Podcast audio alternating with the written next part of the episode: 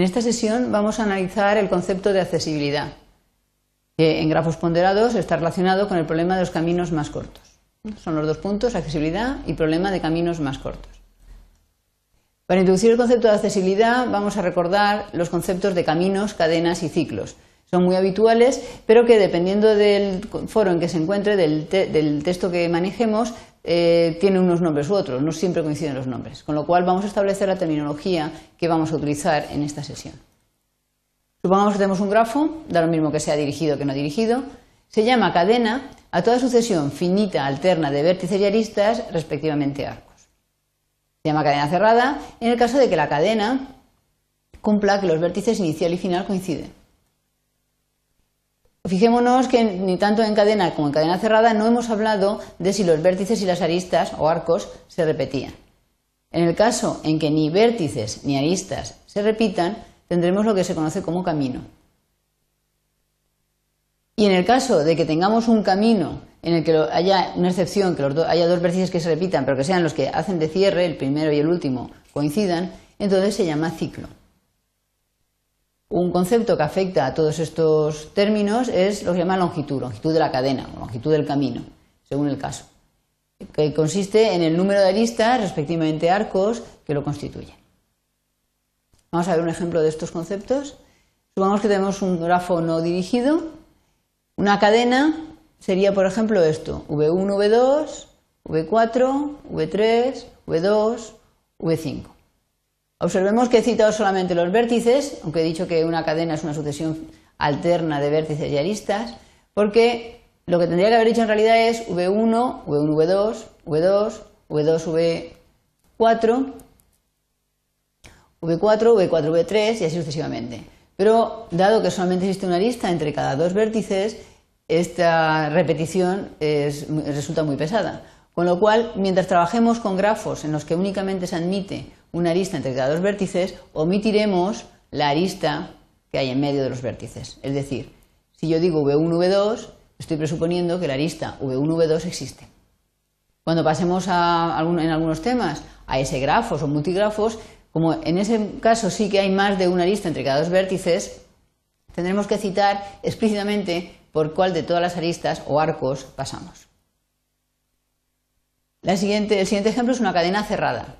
Lo mismo que antes, una cadena, lo que ocurre es que empieza y termina en el mismo vértice.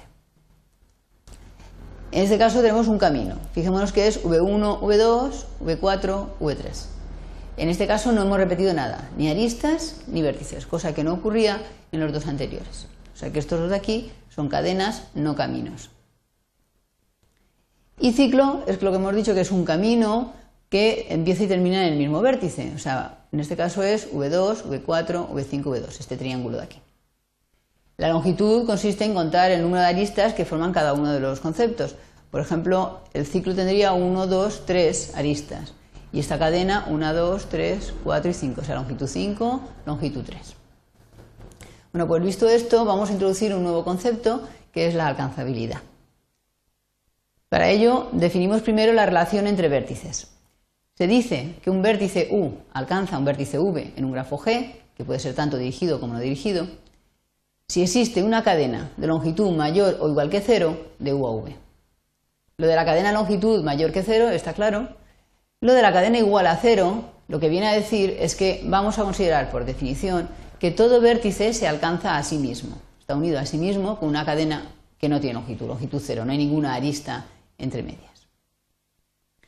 ¿Cómo podemos dar de forma cómoda eh, la información de que tal vértice alcanza a tal otro o no lo alcanza? Pues como es habitual, utilizando matrices. En este caso, vamos a introducir lo que vamos a llamar matriz de acceso, que es, una matriz cuadrada de tamaño n por n, donde los valores a sub i j eh, vienen definidos de la siguiente forma.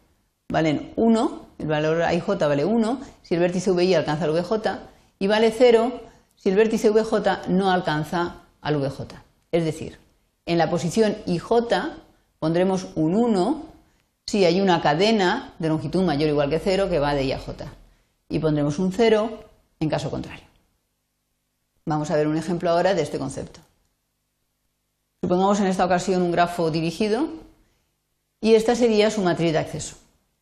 Vamos a ver cómo los valores de la fila 1, qué significan. Hemos dicho que para, según la posición, tengo que averiguar si un vértice alcanza a otro. Entonces, esta es la posición 1, 1. El vértice 1 se alcanza a sí mismo porque hemos dicho que las cadenas de longitud 0 se, se consideran siempre. Con lo cual, fijémonos que la diagonal va a estar toda a unos. Es 1, 1, 2, 2, 3, 3, etc. Pasemos al siguiente, 1, 2.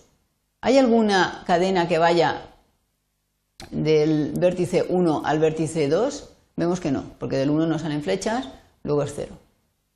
Lo mismo pasa con el 3, con el 4 y con el 5. Del 1 no alcanza ningún vértice, sencillamente porque no hay ninguna cadena que salga de V1. ¿Qué ocurre con el vértice V2? Que corresponderá a la línea V2.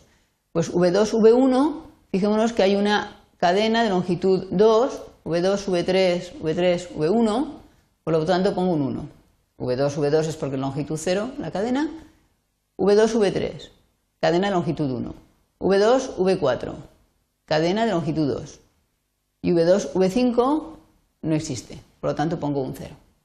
Y así sucesivamente con el resto de valores. Observemos que eh, el vértice V5 eh, no tiene nadie que lo alcance, así como el vértice V2.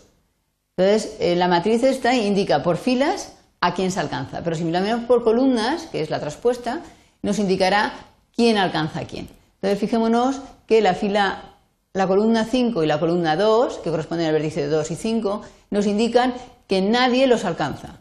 Porque no hay nadie, o sea, el v, excepto ellos, evidentemente, el 2-2 alcanza a sí mismo, el 5-5 también, pero ni el 1 alcanza al, al, 2, ni el 2, perdón, ni el 3 alcanza al 2, ni el 4, ni el 5. Tampoco el 1 alcanza al 5, ni el 2 alcanza al 5, ni sucesivamente. Entonces podemos ver que mirando por líneas vemos a quién alcanza y mirando por columnas por quién son alcanzados.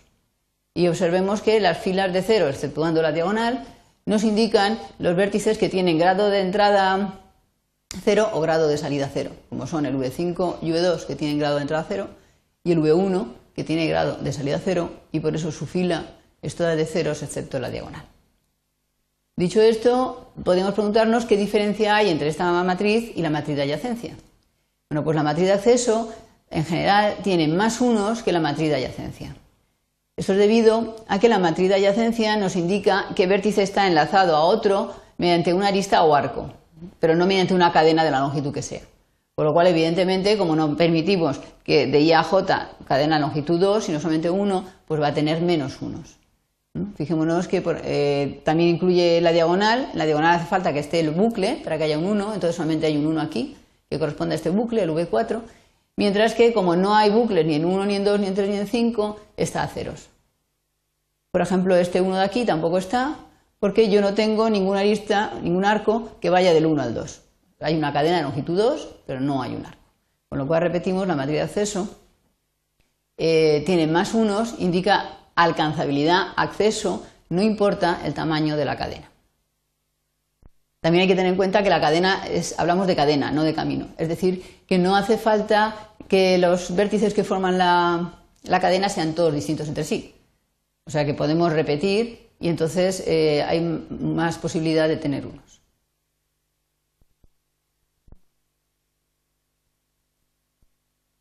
¿Cómo se obtiene la matriz de acceso?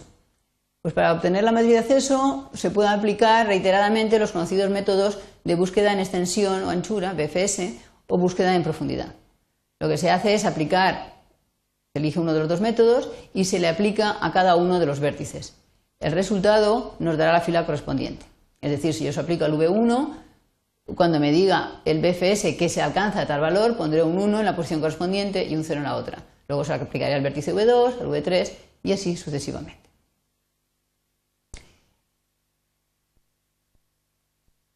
Nos, podemos plantear qué características relacionadas con las componentes eh, conexas de G se observan en la matriz de acceso. Hay una propiedad importante que se observa si calculamos las componentes conexas en el caso de grafos no dirigidos, no en el caso dirigido. Entonces, es interesante que intentéis mirar, poner varios ejemplos de grafos no conexos, calcular su matriz de acceso y analizarla. Veréis que mm, rápidamente se detecta una propiedad relacionada, repito, con las componentes conexas. Vamos a pasar ahora a comentar brevemente el problema de los caminos más cortos. Consiste, ahora que ya sabemos lo que significa alcanzar, pues ahora lo que quiero es encontrar el camino, pero no un camino cualquiera, sino primero tiene que ser camino, no cadena, es decir, que no se repita, y luego lo más barato posible entre dos vértices de un grafo ponderado. Es decir, un grafo en el que cada arista tiene un coste asociado. Lo que me interesa no es que la longitud de la cadena, la longitud del camino sea lo más corto posible, sino que la longitud de los pesos que forman el camino sea lo más barato posible. Existen diferentes algoritmos que resuelven el problema, nosotros vamos a comentar únicamente dos de los más habituales. En primer lugar, el de Dijkstra, que tiene las siguientes características. Supongamos que G es un grafo ponderado positivo. El algoritmo de Dijkstra nos proporciona el camino más corto desde un vértice cualquiera a todos los demás. Entonces, lo que me devuelve es una matriz fila. Si yo quisiera saber el camino más corto de todos a todos, tendría que aplicarlo n veces. Es importante eh, recalcar que solamente se puede aplicar a grafos ponderados positivos, no valen los valores negativos. Otro algoritmo que tenemos es el algoritmo de Floyd, que vale para grafos ponderados sin ciclos negativos. Es decir, en este caso no importa que haya valores negativos, pero lo que sí que no puede haber es un ciclo negativo. Por el hecho de que si yo llego a ese ciclo, cada vez que le dé una vuelta, el valor del, eh, del camino va a bajar y entonces entro en un bucle infinito y no terminaría nunca. Bueno, pues el algoritmo de Floyd, suponiendo que no hay ciclos negativos, me proporciona el camino más corto desde cualquier vértice a cualquier vértice. Es decir, que lo que me devuelve es una matriz cuadrada de tamaño n por n, en la que está toda la información. Valen tanto para dirigidos como para no dirigidos y son los más habituales. El coste es polinómico en ambos casos. Bien, pues con esto hemos terminado la sesión de hoy, recordamos que hemos visto los conceptos de alcanzabilidad o accesibilidad, que también se llama así, y como aplicación el problema de los caminos.